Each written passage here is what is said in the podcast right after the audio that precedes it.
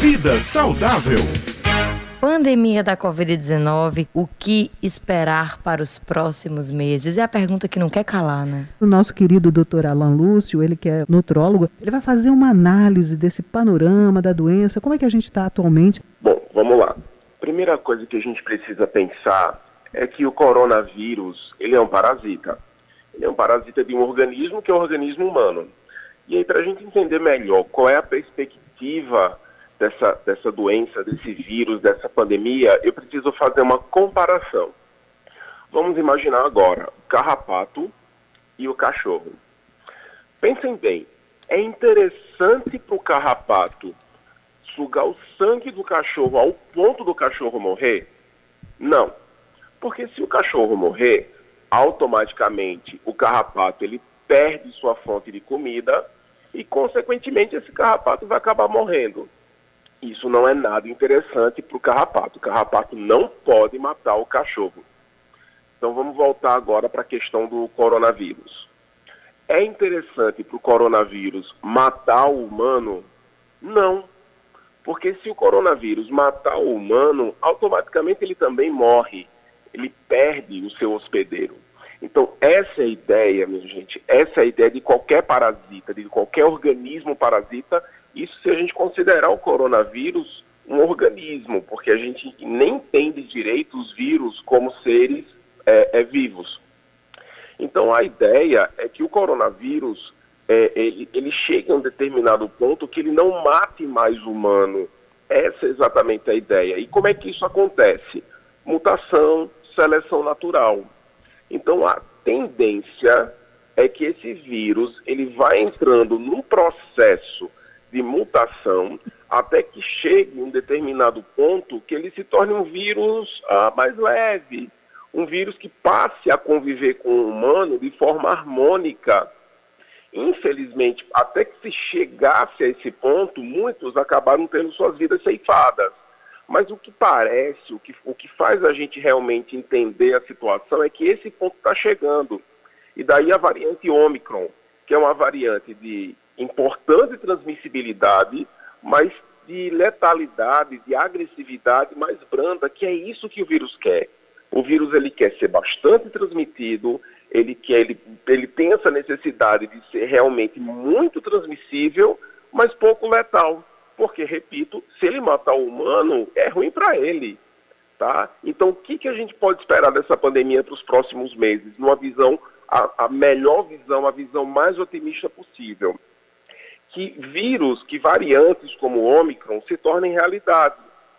Que a gente passe a ter a Covid como uma nova gripe, como aquela doença que a gente pega, que infelizmente os não vacinados e talvez os extremamente frágeis ainda padeçam bastante, mas que de modo geral a maioria da população que é vacinada e que é imunologicamente competente lidem isso com quatro dias em casa, quatro dias com sintomas leves, mas que depois automaticamente se recuperem e voltem para suas atividades normais, ou que talvez nem tenham sintomas.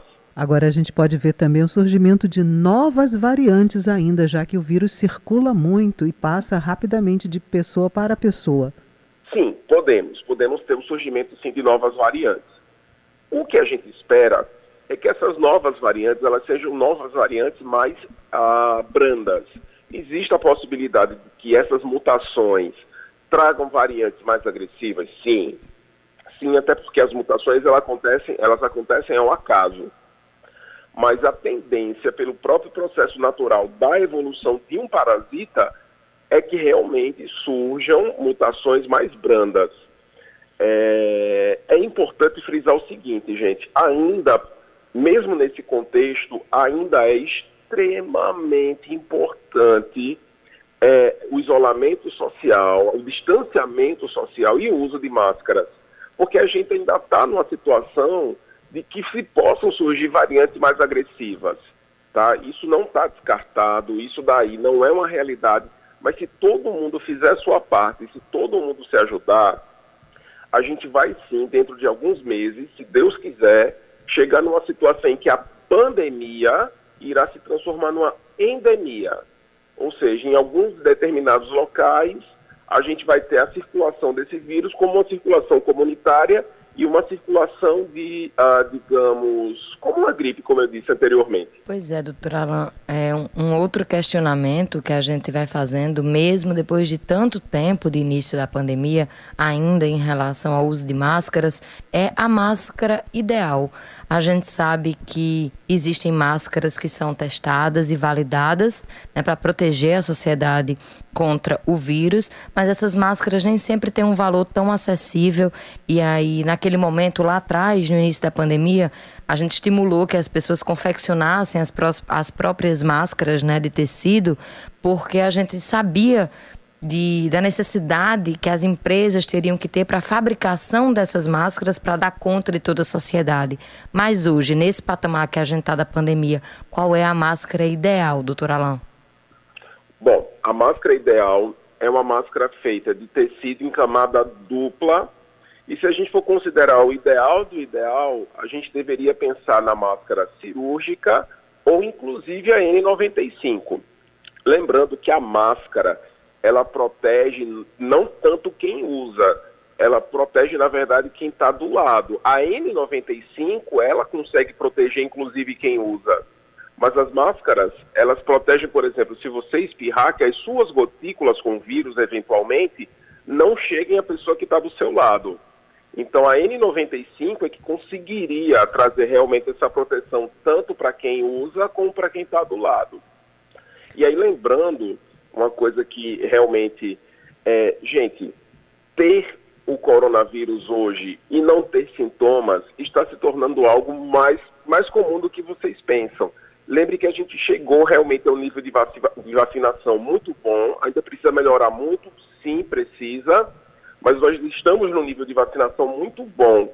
E nós que estamos vacinados, muito provavelmente, a gente pode sim adquirir o vírus, fazer um teste a, o vírus dá positivo e a gente não tem absolutamente nenhum sintoma. Tá? E essa é uma nova tendência. E vacinar crianças dentro desse contexto também é imprescindível, não é, doutora Alain? Demais, demais, demais. As crianças precisam ser vacinadas, porque elas estão morrendo, claro que num número um pouco menor do que se morreram os adultos, mas elas estão morrendo e elas são sim fômetes de novas mutações que infelizmente podem ser mutações mais agressivas, embora essa não seja a probabilidade maior, mas é probabilidade. Então a gente tem que trabalhar com todos os cenários possíveis.